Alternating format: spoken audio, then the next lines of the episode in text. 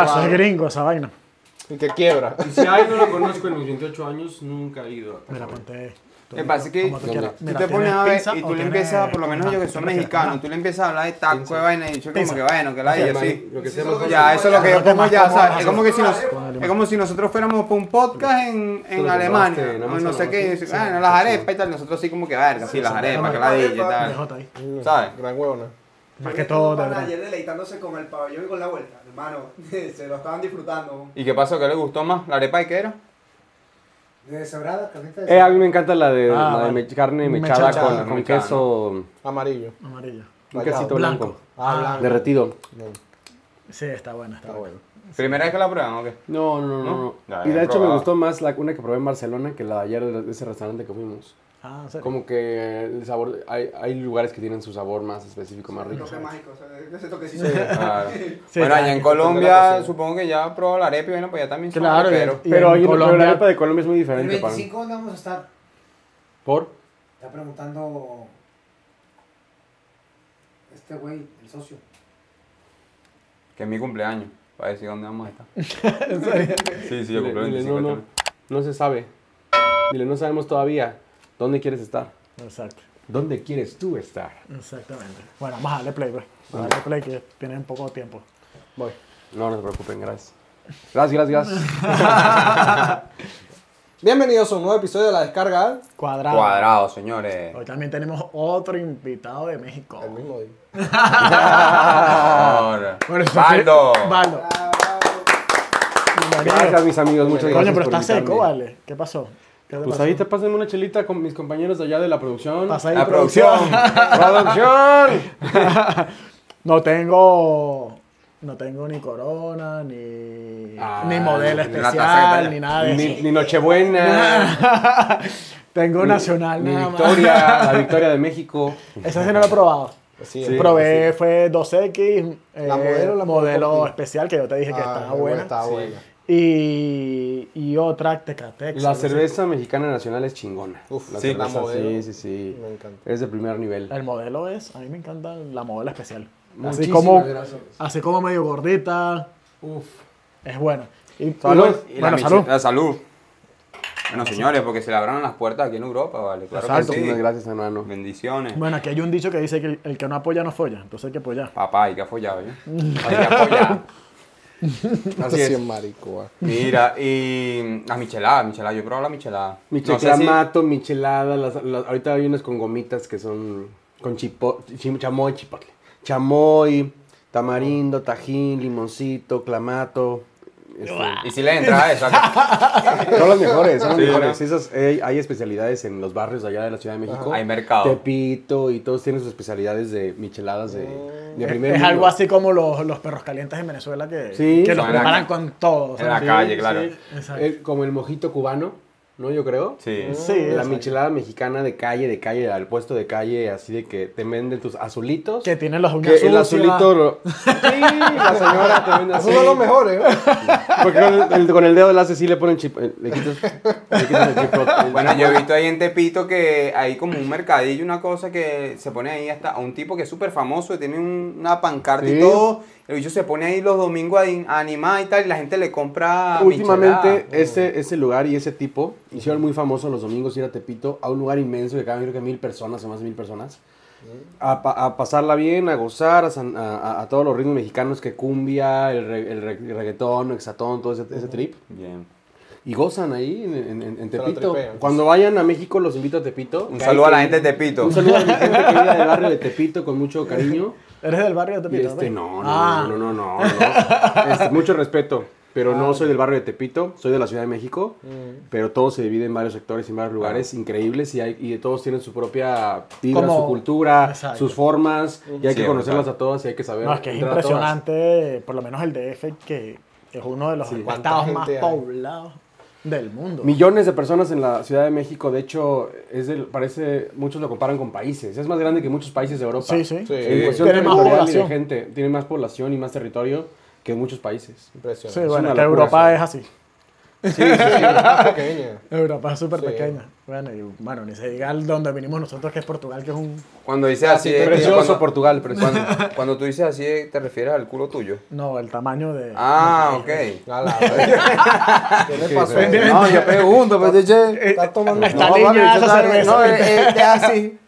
Línea. Mira, no, este, cuéntanos un poco de quién es Baldo. Cuéntanos un poco quién es Ok. Baldo, quién, cómo ha ido Ok, su mi hermanito. Baldo es eh, un papá de una niña de 8 años. Bien.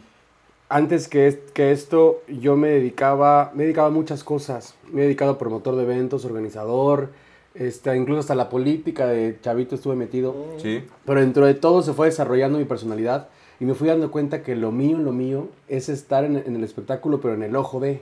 Me gusta salir yo cantar y que la gente se conmocione y yo conmocionarme y llorar. Y me gusta el arte desde la profundidad de, de ser tú mismo el que cause la sensación. Claro. Y también me gusta el arte desde atrás, desde ser tú el que apoya al arte y ayuda a que eso se, se Sí. tenga mayores este, conexiones y mayores... Exacto, que tenga más dinámica, pues. Exacto, entonces eh, me he metido en varios lados a través de este sueño que yo tengo que es de expandirme mundialmente y que mi música suene y que de- dejar un legado musical, que la gente escuche mi canción, ah, esté vivo o no esté vivo y, y diga, Yeah. aquí hay algo, aquí hay magia. Claro. Entonces, en base a eso y a la necesidad como artista independiente que he sido la mayoría de los años, este, me he dedicado a intentar buscar formas de negocio en las que yo pueda posi- pos- posicionar mi música también.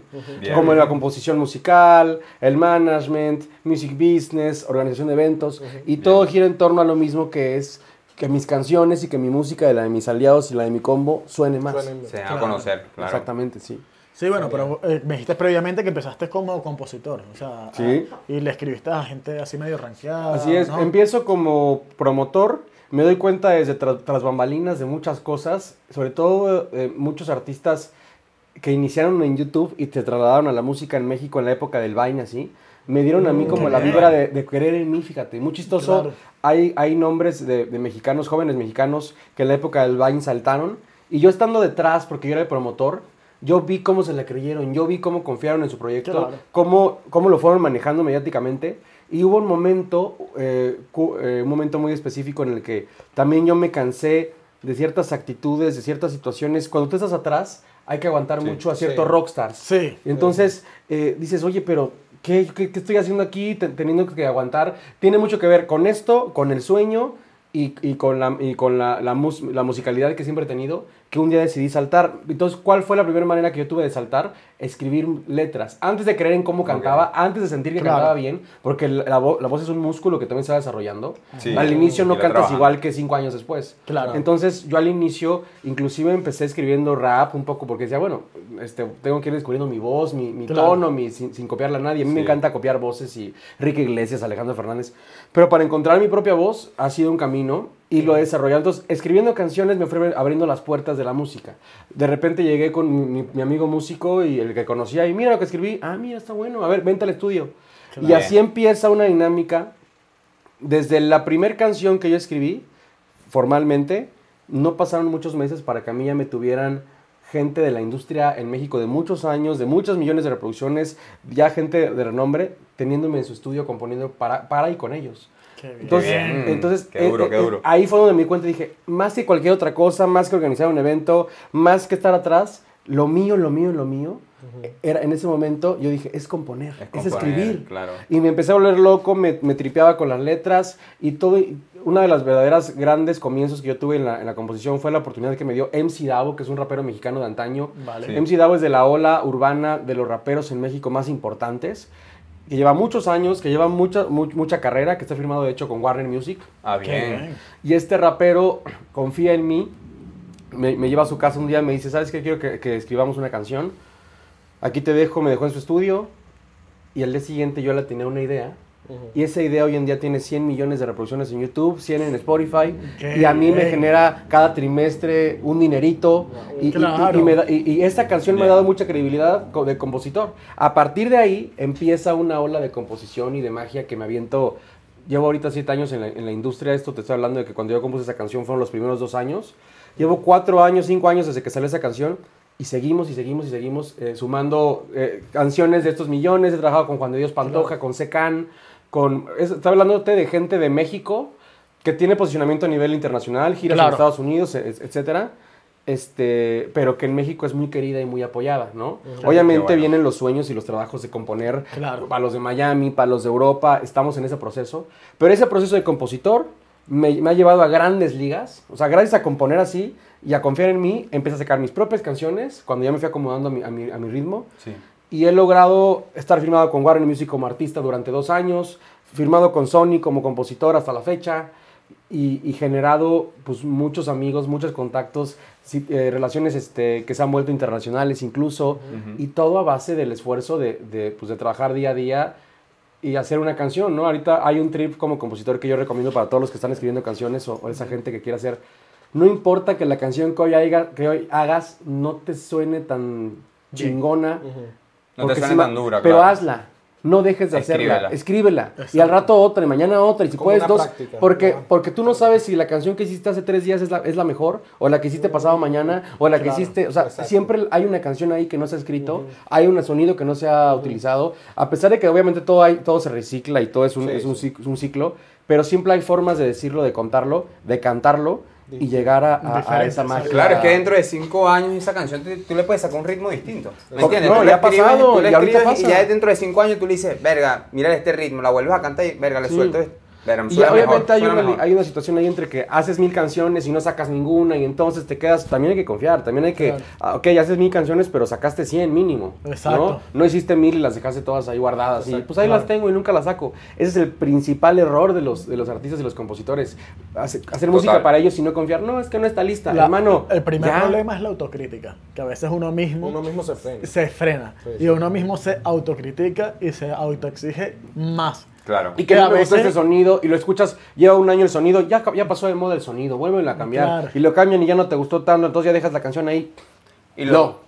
Y lo bueno también así. es compartirlo con gente, o sea, con gente muy, de- o sea, que, que sea de tu confianza, Claro. porque obviamente no puedes compartir una letra escrita con cualquier persona, porque te pueden robar la idea. Claro. Es como todo. Pero tú de Claro. repente con la persona que tienes más confianza, que está dentro de la industria, tú se lo comentas y de repente, ¿y por qué no le metes este ritmo? ¿Y por qué meterle Sí, eh, el, el este tema base, de la le metes esta confianza base? En la, en la industria sí es un tema muy específico, pero Sí. claro que siempre habrá amigos, amigos a los que tú le puedas poner. Nos pasa, los artistas vamos en el carro y uno pone su canción y a ver, ahí te va la mía, póntela, y ahí te va la mía también. Claro. Y es una retroalimentación. También hay una cosa que pasa mucho, que en México me ha pasado mucho, y supongo que pasa en, en- en general en el mundo, que hay mucho ego, mucho, mucho ego Sí. en ese aspecto. Entonces de repente yo te pongo una canción, ni siquiera la disfruta la otra persona. Hay, Sí. Poca gente se la disfruta como tú esperas, porque está esperando poner la suya, ¿me entiendes? Claro. Sí. Y yo obviamente hablo inclusive de, de cosas que yo he trabajado para mí mismo de no ser así, porque es una, Claro. una práctica muy común de, a ver, iba la mía y la mía tiene mejor sonido y la mía no sé qué. Entonces no hay un apoyo realista de yo te levanto tu, tu música, tú la mía, hablamos bien de los dos, sino siempre estar ensi- ensimismados en, en- en Como la un recelo. Un recelo. Sí, y ese recelo. es un trabajo que venimos haciendo eh, eh, en, el, en el colectivo, poco a poco, como humanos, como mexicanos, para poder internacionalizarnos. Tenemos que seguir uniéndonos y apoyándonos. Y ese es Sí, es más fácil hacerlo como equipo que Claro. lanzarse uno solo, ¿sabes? Claro, no, y hay ritmos, hay sonidos. No es lo mismo el sonido que Illo tiene, la voz que Illo tiene, Claro, que la que yo tengo, que la que tiene Mario Bautista, que la que tiene. Todos este, tienen estilos distintos. este, Todo. Juan Gabriel. Entonces, el chiste es ir agarrando, fusionando. Oye, tú haces reggaetón y yo hago cumbia, hacemos una cumbiatón y tú haces no sé qué, vente para acá. Y ahorita eh, el tema de saltar y de cruzar el charco Sí. es una cosa que a base ya después de estos años y de muchas cosas que han pasado en México y conocidos y contactos y que conocemos a los titiriteros y a los maestros y a los que manejan y a los que no y a los que son nuevos y a los que acaban de entrar, el típico chavito que lleva un mes y ya es más famoso que todos los que llevan cinco años. Claro. Todas esas cosas las conocemos, conocemos la industria, la vieja, la nueva y la que está llegando. Y también llega un momento en el que dices, ok, ¿y ahora qué más, no? O sea, ya sé que esto es así, ya sé que esto es así, ya sé que aquí no te abren las puertas sin tal cosa, ya sé que aquí solamente esperan que tú les firmes el alma, ya Sí. sé que aquí solamente esperan que tú, no sé, o se enojaron contigo porque un día los viste feo porque tú estabas de mal humor, entonces nunca te lo perdonaron. Claro. En México ya, ya hay- han pasado muchas cosas. Y entonces es este salto que estamos haciendo a otros países, que, que hace poco fue Estados Unidos, ahorita es Europa, Sí. y obviamente Latinoamérica, y regresar a México con todo el cariño del mundo, es para poder ver desde afuera gente El nueva, alcance. arte nuevo, colaboraciones nuevas. Nuevas ideas. eh, Y el alcance, el alcance el que alcance tienes que tu, tienes tu producción, que tienes tus letras, que tienes tu música. el- que te val- valoren allá afuera es, es, es, es tan gratificante. ¿Y en Es- Estados Unidos en qué ciudad te presentaste? es- Hace poco fui a Estados Unidos por primera vez en la vida, me entregan mi visa, después de 28 años de no tener mi visa. Salud, por favor. Salud Salud por eso. Es Exacto. complicado conseguir una visa, señores. Hermanos, es complicado. en México, No, y en tú, México pides es tu- complicado. tú pides tu, tu trámite de dos a tres años para que te den la cita y para Exacto. que llegues a la cita y que te digan estoy en Igaya porque te ves muy moreno. No Exacto. sé, no sé. Cualquier cosa. cualquier Cualquier cosa, Sí. ¿no? Te ves muy Tremendo blanco, estás muy guapo, te la porque vale. no quiero que me bajes a las gringas. Va. Pero yo tenía ese miedo, yo tenía ese rollo y, y- y la obsesión de mis amigos Miami, los compositores de Miami, los que la están rompiendo internacionalmente. Yo, y, y yo firmado en, en estas disqueras dije, güey, voy allá, me conectan para allá, tengo que irme ya. Claro. Me tardé mucho tiempo y de repente me llego a, a mi, a mi entrevista, tres preguntas, aceptada. Yo así de que lloré, obviamente, después de la, De la emoción, claro. vale. En ese momento hice unas llamadas también muy mágicas de gente muy mágica que se ha sumado a mi vida gracias a, a- a las circunstancias. Y en mi primer, y eso se los, se los cuento muy, con mucha orgullo y humildad, Sí. mi primer viaje a Estados Unidos fue en un avión privado, aterrizando en Fort Lauderdale, en, cerca de Miami. Sí, cerca de Miami. aviones Está como a dos horas. Vestido como Tony Montana, con un traje blanco. y- y yo no voy a llegar a Miami. Ah, fue la foto que tienes en el Sí, Instagram. claro. Si estás llegando a Miami en avión privado, ¿qué quieren que te vayas, güey? En, tra- en traje blanco, güey, saco blanco, una joya, lentes, A, a lo mejor atrás. tenías eh, 100 euros en la cuenta, pero de- dijiste, ¿sabes qué? 50, sí. pero está Aterrizamos, genial, está genial. mis amigos y, y mi familia que, que lleva muchos años apoyando esta área de creértela y de apoyar a que el artista se eleve y se tenga un equipo completo que, que se, la, se pasa de lanza en cómo nos, nos, nos ha ayudado a levantarnos. Qué bien. Sí. Aterrizamos, nos fuimos a un lugar en Miami increíble, el, el restaurante de Bad Bunny, el restaurante de Nicky Jam, lo que había que ver en Miami, jijajaja, los penthouse, las calles de Miami, downtown, todo el rollo. Después de ahí, por azares del destino, unas amigas nuestras que conocimos ahí mismo. Yo mañana saco a la mamá van y vámonos a Disney. Otro sueño cumplido de llorar con mi mejor amigo. Este, y yo en, en Disneylandia como niños chiquitos con nuestra playa de Disney, subiéndonos a todos lados, tres días en Disney y de repente, por otra magia del destino, aterrizamos en Nueva York. Ya para despedirnos, este, de que bueno, Qué vamos a Nueva. York. Llegamos a Nueva York y en el segundo día nos invitan a cantar en un penthouse. Que nos dijeron la gente de allá que es de los penthouse más duros de, de- de- de Nueva York en ese tipo de eventos latinos y situaciones. Qué genial. Y cantamos en un penthouse en Nueva York, anunciados en el, por el antro, anunciados por la discoteca, tratados como artistas. Y cuando estábamos cantando en Nueva York, ese Te lo momento en el que un artista latino, mexicano, después de siete años de luchar, de chingar, de llorar, de sufrir, de que lo humillen y de que todo, llega a Nueva York, se presenta y canta, igual con 100 dólares en la Claro. bolsa, 50 dólares. No. Es un orgullo. Es un orgullo increíble, obviamente ahí empiezan a aplaudirte gente que no te aplaudían, otras que ya no pasa nada. Está yo- el efecto tarima. Está el efecto tarima, claro, pero la mejor vibra a todos porque es una es motivar al otro y se motiva. Claro, ya, el mes siguiente ya se van para allá otros dos porque ya se motivaron y, y- y ya vas abriendo esas puertas que, que te van abriendo otros y tú vas caminando, pero obviamente eso, ese momento a mí fue, fue uno de los grandes momentos. Va en mi press kit, va en mi, en mi, ¿cómo? Va en mi dossier, ¿no? Exacto, no, valió la pena de maneras. Entonces ya pones en el dossier, cantante, ca- cantó en Nueva York, cantó en el año pasado igual de esas mochilazos, septiembre me vine a España de mochilero. Y resulté cantando en el Parque España en la fiesta de la Hispanidad con 5.000 personas, dos fechas consecutivas. vale, subí, claro. subí un video de 5.000 personas, grabé ahí un video que yo había visionado tiempo atrás. Otra cosa, punto y coma importantísimo, y parece mentira, pero el de tenerlo en la mente, visionarlo, saber que así iba a pasar, como decía yo hace rato en- Claro. eh, en la otra entrevista. Ley de atracción, se llama eso. La- decir, La ley de yo atracción. voy a llegar a Nueva York y voy a cantar, hermano. Me reía con mi amigo estando, recién llegando a Miami y vamos a terminar en Nueva York cantando, vas a ver, vas a ver. Ja, ja, ja, ja, ja, ja, ja, Güey, ya se cuenta que así, que así lo, ah, eso querían, dijo, la vida, vámonos, eso Ahí querían, va. ahí se los doy. Claro. Y así se va- te vas dando cuenta de las, de las magias. Y hoy en día, más que nunca, estando aquí en Europa, en una gira por Europa, que, has- que, que- que, bueno, para contarles brevemente, a estas alturas, venimos de Nueva York, todo chido, y dijimos, ok, ¿cuál es el siguiente paso?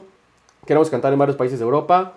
¿Cómo lo hacemos? Tocando puertas. Claro. ¿Con qué? Con lo que tenemos. La cuenta, mandando mensajes a 50 franceses que yo ni sé cómo. Baje Philippe Gemil, traductor, traductor español, francés. Soy un cantante no sé qué. Ok, permíteme.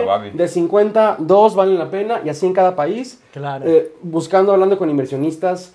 Que de repente les explicas todo, ven lo tuyo, les demuestran lo que has logrado Claro. y dicen, ok, vas hacia arriba. No es como que una carrera que acaba de empezar y que, ya Claro. te- y que méteme un millón de dólares. No, mijo, a ver, ayúdame con tanto dinero, yo quiero hacer una gira así, así. ¿Y, si, y, y- y qué hicimos?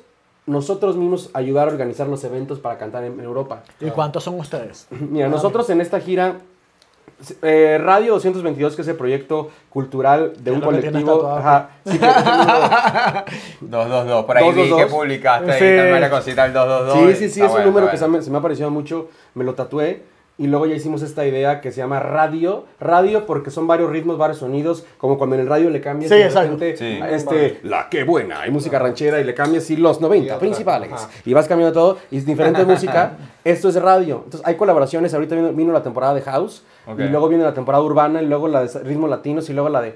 Entonces llegamos acá con esa visión de colaborar y de todo.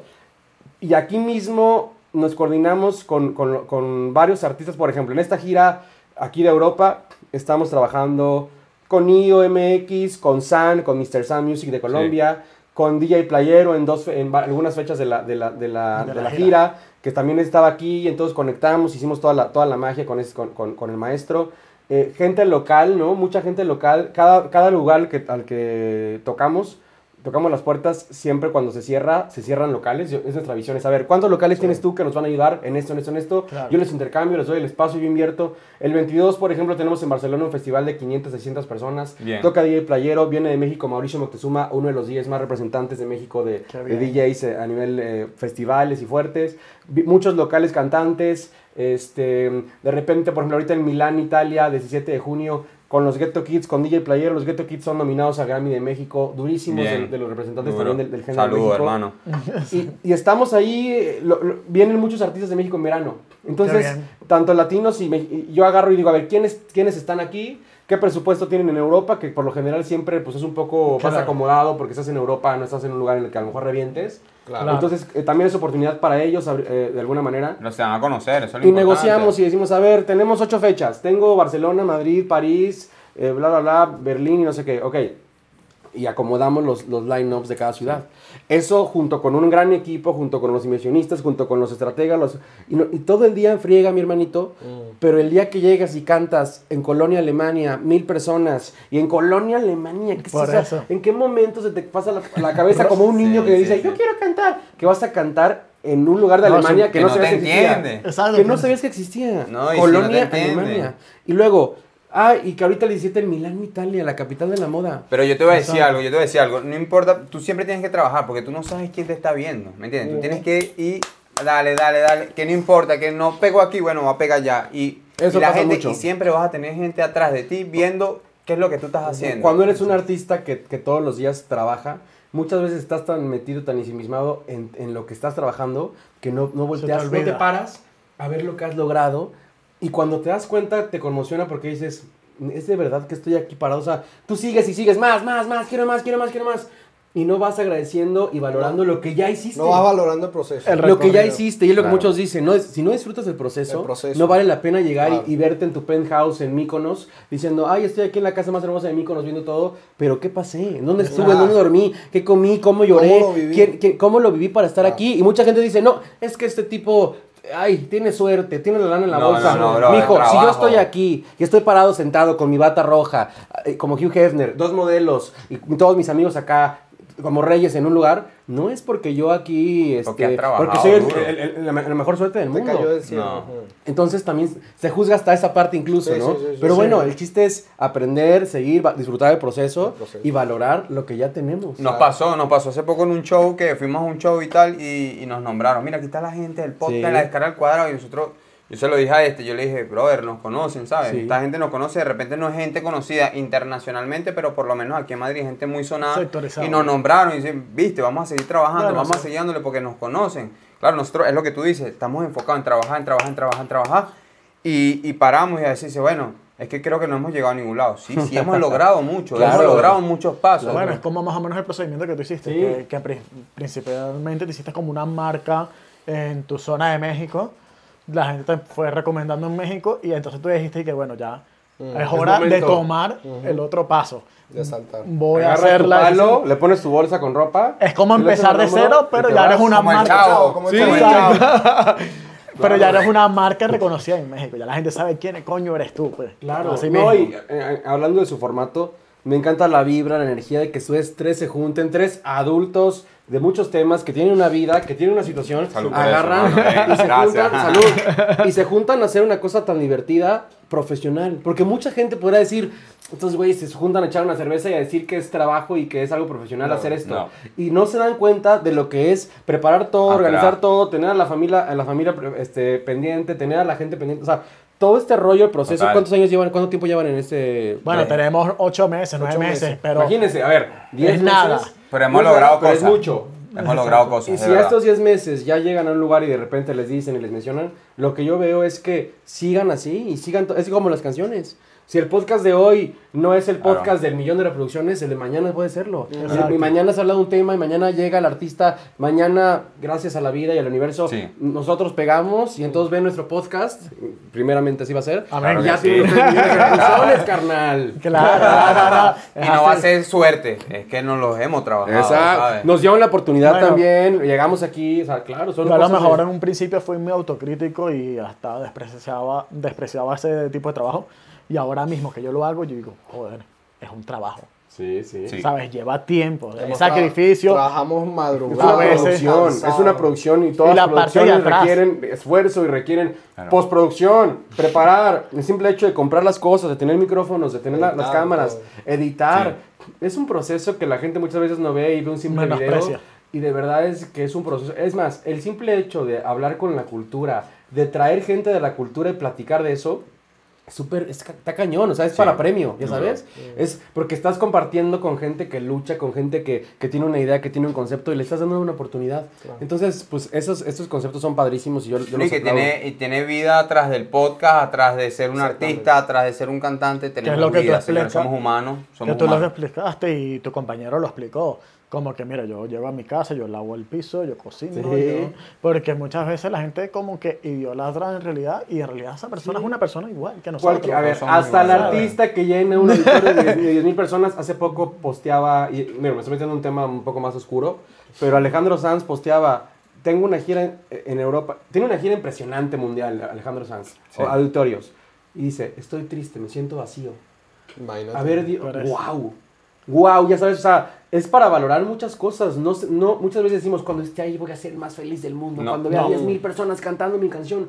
Y, él está y- y- Hay eso. cosas que tú dejas atrás por llegar ahí. Sí, sí, sí. Hay, sí, hay, sí. hay amistades que se rompen, amores que Sí. desaparecen, Mucho familia, familia que se queda atrás, este, eh, comodidad, confort que no Muchas cosas existe. que la gente no Hasta ve. el artista que tiene su jet tiene que salir todas las mañanas sin dormir a su jet. Se- ¿Por qué se compran jets con camas? Porque quieren dormir un rato, Claro. porque ya están cansados de Claro. estar en friega. Y se mejor pago, me vale más yo todo mi dinero para que mi familia venga conmigo en mi jet y irme Y ya dormido está. abrazado de mi hija porque no tengo otro lugar para hacerlo. Exactamente. Y muchas veces, no, ese materialista con su jet que se cree, mijo, tú no sabes No, la fría que es. es aguantarte la energía de 10.000 personas que desean de ti todo. Que tú eres el. Y, y- y- así como seguramente hay muchos que, que podrán lograr canonizarla hacia ellos, hay unos que al revés la entregan toda Sí, y, sí, sí, y sí. se bajan de ahí. Hay momentos en los que te la quitan a ti. Sí, es como, El único- como. Lo poco era Elvis Presley, por ejemplo, que Elvis Presley era uno que era feliz cuando se montaba en tarima y él se sentía el más grande del mundo. Mucho respeto para Elvis Presley, obviamente, pero él se sentía lleno. Cuando se montaba en tarima y veía a todas las mujeres allí, él se sentía lleno, ¿sabes? Pero es lo que dice él. A veces este, tienes que abandonar a tu familia. Y a falleció a, los tantos años de edad porque la misma fama lo llevó a esa A miseria. eso, A esa miseria. Claro. O sea, el, la misma, el mismo poder, la gente detrás de él, no solamente eres tú. Cuando estás llegando a ese éxito, no eres tú. Eres tú cosas, y 500 gentes esperando algo de ti. Y 500 Exacto. gentes luchando, dando la vida por llegar a ti. Sí. Y si con uno solo de esos, de tus cercanos, que, que no esté haciendo la misma energía, que no tenga la misma vibra que tú, todo se jode. Sí. Y ahí le pasó al Te maestro frena. Elvis Presley, que su manager solamente le sacaba su dinero, lo manipulaba, nunca lo dejaba viajar. Oye, me quiero ir Y a, a viaje Europa. No, tiene 50 fechas en Las Vegas. Y, y otros artistas dirán, Sí. me muero, doy mi vida por 50 fechas en Las Vegas, ¿no? Pues la dio completamente, dio la vida a Elvis Presley por las Hasta que en Las Vegas. el corazón se... Se le paró. Se le paró. ya. ¡Upa! Se le Paró paró. el taxi. Se le paró.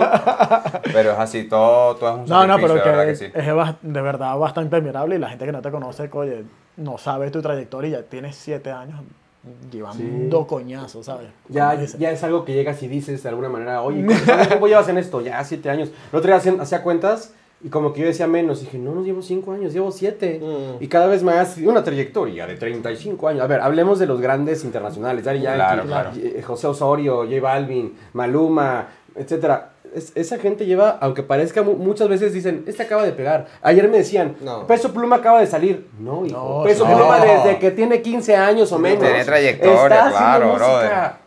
De repente pasan circunstancias que te ponen ahí. Por ejemplo, Exacto. Maluma, el día en que todo cambió para él fue cuando cantó, en, me parece que en los eh, Grand Latin Grammys o Ritmozón Latino, una cosa así, un- unos premios. Y entonces ahí Jennifer López y Fulanito lo vieron, fijaron lo vieron y, y empezaron a marcarle a la manager y empezaron a rebotar las llamadas en un momento Sí. que todo cambió. Porque después de todo el trabajo, llegas y te pones ahí. Las circunstancias, el momento, la época de- musicalmente hablando. Lo mismo que ahorita le pasó a Peso Pluma es que estamos en una época cansados un poco del reggaetón, con, con esa situación. bum, bum. Entró. Él sale aquí, entra con, una, con un- también un estilo específico y vámonos. TikTok son cosas que se preparan uno en un millón. Bad claro. Bunny, Peso Pluma. Sí, todo, todo, todo. Lo diferente, lo que tú tienes que dar de qué hablar siempre, ¿me entiendes? Sí. No, que mira, que pesó pluma, que no sé qué y tal. Siempre das de qué hablar. Y cuando eres el centro de atención, resulta que ahí es cuando tú vas para arriba. Sí, ¿Y qué es así? y de ahí ya, ya em- empieza toda esta ola. De ahí se genera. Él no inventó el corrido tumbado. Mm. Esto viene de Natanael Cano, de Sí. cosas atrás incluso, ¿no? sí. Este, ¿Hay alguien más que se te ocurra que no sea Natanael Cano que haya inventado el corrido tumbado? Obi, Obi. Junior H, Obi. Sí, o simplemente todos ellos están inspirados por los peores del rancho. Claro, a ver, Claro. claro que está, pero, pero ahorita quien agarró ese ritmo y lo, y lo convirtieron en el santo de ese ritmo fue Peso Pluma.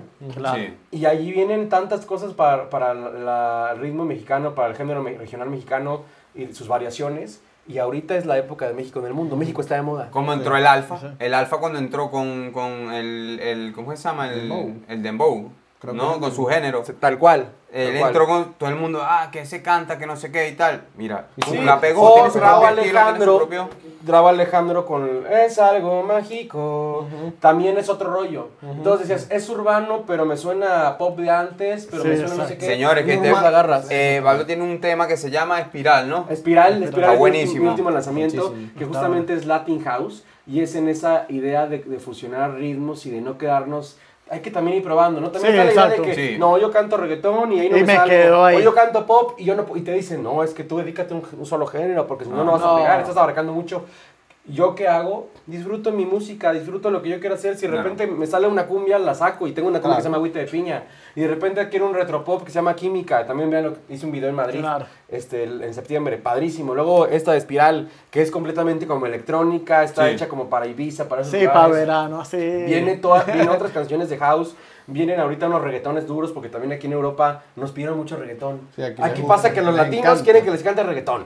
Bueno, que te lo, te lo diga Jaber, tú vas por la calle y los chavalitos en las plazas están con un speaker escuchando reggaetón, Bad Bunny, tal, no sé qué. Ahora está sonando Peso Pluma, también lo están... papi, y con Sí. TikTok se les pega más rápido, es que la Sí, nueva generación es TikTok cambió todo por completo. Sí, TikTok claro, es sí, un sí, tema sí. muy amplio porque TikTok cambió toda la industria de la música de una Exacto. manera impresionante. Renovó. Obviamente al igual que Spotify, a su manera. Spotify lo que hizo fue que adiós discos, olvídate para siempre. Sí. Sí. Y TikTok dijo, olvídate de toda la forma en la que veías la música, olvídate de toda la forma en la que veías la promoción. Disqueras, adiós, me, la- Claro. me la pelan, pum. Y TikTok ahorita es la estrategia de una disquera. O sea, una disquera te dice como artista, Total. yo que he trabajado con artistas, oigan chicos, hagan TikTok todos los días, necesito que hagan varios TikToks diarios. Oye, pero yo no soy TikToker, no me importa.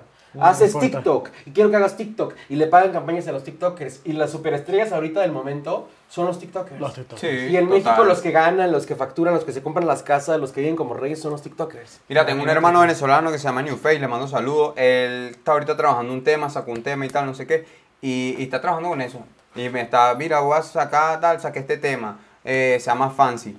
Eh, lo voy a pegar en TikTok. Pues Estoy cuadrando con la gente para hacer un trend, un baile, no sé qué y tal, para que se pegue. Y es así, ahorita la música Todo se es está TikTok. trabajando así. Y, y- y es tanto así que muchas veces se convierte como si, como si existiera una fórmula y no la existe. Claro que hay pa- parámetros a seguir, ¿no? De, ah, prepárate el tren, prepárate el... Pero, pero TikTok es mucho de espontaneidad. más inclusive que te prepares un, un, un trend o que te prepares una cosa así, es de inventarte nuevas maneras Algo. de comunicarte y- tener mucho contenido. Sí. TikTok es una plataforma en la que ellos saben, el algoritmo sabe cada cuánto subes, qué subes, y de repente un día agarra y, ah, ya llevas 100 TikToks, ese te lo voy a viralizar, vámonos. Exacto. Porque lo hacen porque tú estás presente en la plataforma. Exactamente. Inclusive TikTok ahorita, sabiendo TikTok, lo que está pasando con la música y sabiendo la plataforma tan grande que es musicalmente a nivel mundial, acaba de habilitar su nueva distribuidora, Sound On, que tú en vez de meterte con las plataformas de distribución que antes Sí. existían, ahora tú te vas directo con TikTok. Creo que TikTok no te pide ningún costo, ningún porcentaje hasta después de cierto tiempo. Tienen ahí una dinámica muy interesante. Sí. Te ayudan a ponerte en los banners de TikTok. O sea, si tú pegas en TikTok directo, ellos te apoyan. Es una locura. Todos los Ok, TikTokers que, están cantando y todos los, y muchos están distribuyendo con ellos. Yo tengo muchos amigos muy, muy fuertes en la música que están distribuyendo directamente con TikTok. Claro. Entonces TikTok, esta plataforma que va por todo y que se quiera gobernar el mundo seguramente, ya tiene ahora su propia distribuidora musical y ya está haciendo competencia de, de mucho, de, otro, otro tipo. Ya no solamente es subir videos, es música. O sea, TikTok siempre se basó en música, yo creo, pero, pero Siempre, ellos mismos se dieron cuenta hasta ahorita de las oportunidades de negocio. nosotros somos los que viralizamos las canciones gracias a. TikTok. Hay, las nuevas estrellas son de TikTok. Y re- regresemos, los mexicanos que están pegando son de TikTok. Los que están pegando en el, el alfa es de TikTok. en la calle la gente está es de TikTok, TikTok. En el Este, metro, TikTok. Otro TikTok, TikTok, como dice Bad Bunny, otro TikTok, TikTok, TikTok. Sí, sí, sí. Sí, Sí, sí, güey. sí, sí, es verdad, es verdad que sí. Para culminar, Sí, este, señor. Baldo, ¿qué, qué le dirías a, al, al Baldo de hace 10 años? Que si te lo encontraras de frente, te encontraras tú mismo con el Baldo de hace 10 Mm. años, ¿qué le dirías? ¿Qué consejo le darías? Ah, Eso es difícil. La abrazaría, le diría, primero le diría, te quiero mucho, amigo querido. Eres demasiado guapo. Estás hermoso, nunca... Le diría, a ver, una, desde ahorita ponte trucha y haz ejercicio. Porque si se va de hace 10 años, hubiera puesto trucha de alguna manera, pues ahorita a lo mejor tendría otra condición física que, que, que hace falta y que, hace, y, que, y que estamos en ello, pero hace falta vende, para... ajá. Y yo Sí, le diría, es, a ver, mijo, nada de que nada, ponte pilas, deja esto, deja, deja de estar empedándote con chelas con tus amigos y, y- y haz esto. Después le diría, este, trabaja mucho en tu salud mental, en cuestiones de que desde ahorita ya vienen cosas fuertes, viene lo del COVID, vino no sé qué, viene Sí. el simple hecho de la industria en la que estamos, te enferma, te vuelve loco. Sí. Te consume. No, las relaciones am- amorosas son muy in- eh, intensas y muy diferentes. Y dentro de la, de- de la industria, olvídate, si tu novia es de, de la industria, olvídate, porque entonces ya no solo eres tú, son 500 personas más, tu novia, más tú, más, más todos los que, oye, mañana, ya es que ya me llamó Maluma y no sé qué, adiós. Chao, y tienes que aprender. Entonces, eh, tanto a ese eh, Baldovinos de hace 10 años, a todos los chavitos de 17, 16 años que están ahorita en la fiesta y en la locura. Si, si, si en vez de, si yo sé que está padrísimo, y obviamente hay que vivir la vida, Sí, y, claro, todo- y todos nos dirían, que- ay güey, tú hacías lo mismo, ni me digas, estoy viviendo mi vida. Sí, Sí, sí, sí, tienes sí. razón, pero si yo a tu edad hubiera pensado un poquito más, Mm. y, me- y si- y un poquito más consciente, Sí, sí, sí. ahorita estarías o, o- o mejor estable econ- económicamente, o más pegado, o, o mejor conscientemente, o más maduro emocionalmente.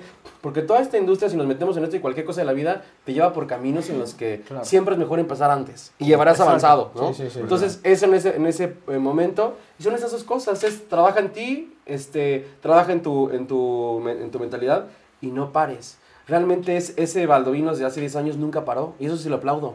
O sea, eso le digo, gracias porque nunca paraste, confiaste en ti, nunca, Brutal. nunca, te decían, como, es, como decía también hace rato mi amigo eh, que, que estaba viendo la entrevista, no, no, no, no pares, no dejes que te digan, todo el mundo te dice no y los principales que... Cuando que te digan no, ahí es donde tienes que Sí, los principales que te van a decir, hijo, ¿estás seguro? Es la familia. Mm. Sí. ¿Estás seguro que esto es, híjole? Sí. Me siento Y para demostrarles a ellos, a ti mismo, es un proceso.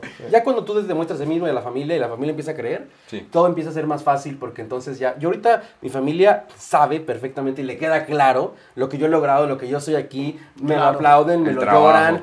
Tengo a la, a la gente en Facebook, a mis familiares de antaño, mis amigos, oye, ¿qué es esto? Yo, yo anuncio mi póster en, en Europa, yo anuncio mis cosas y la gente de verdad gente de, de toda la vida, tías terceras, no puede ser, muchas felicidades, siempre bien. supimos que tú lo ibas. Y eso es motivante, pero eso viene de un trabajo de años. Claro. y- De esfuerzo. Ya sabes, de, de esfuerzo. Esfuerzo, y que la gente Que muy también... poca gente ve. Sí, también. exacto, que la gente no ve cómo es. Pero que mm, de alguna manera pues hay muchos que van siguiendo tu camino y que eso va formando parte de la retroalimentación y todo este... Brutal, hermano, brutal. Eso bueno, ya- bueno, señores. Ya Venga, por aquí, ya por aquí lo dejamos. Igual voy a dejar en la descripción los canales de él para que lo sigan. Sus Igual siempre va a estar publicando en el momento que Sí. vayas a tener un evento, los vas a publicar Gracias, directamente amigo. en Instagram, TikTok, todas las redes para que lo sigan y le hagan seguimiento. Entonces, bueno, Padrísimo. Lo Así dejamos que por activo. acá. Gracias. Nos vemos en un próximo episodio. Bendiciones. Chao.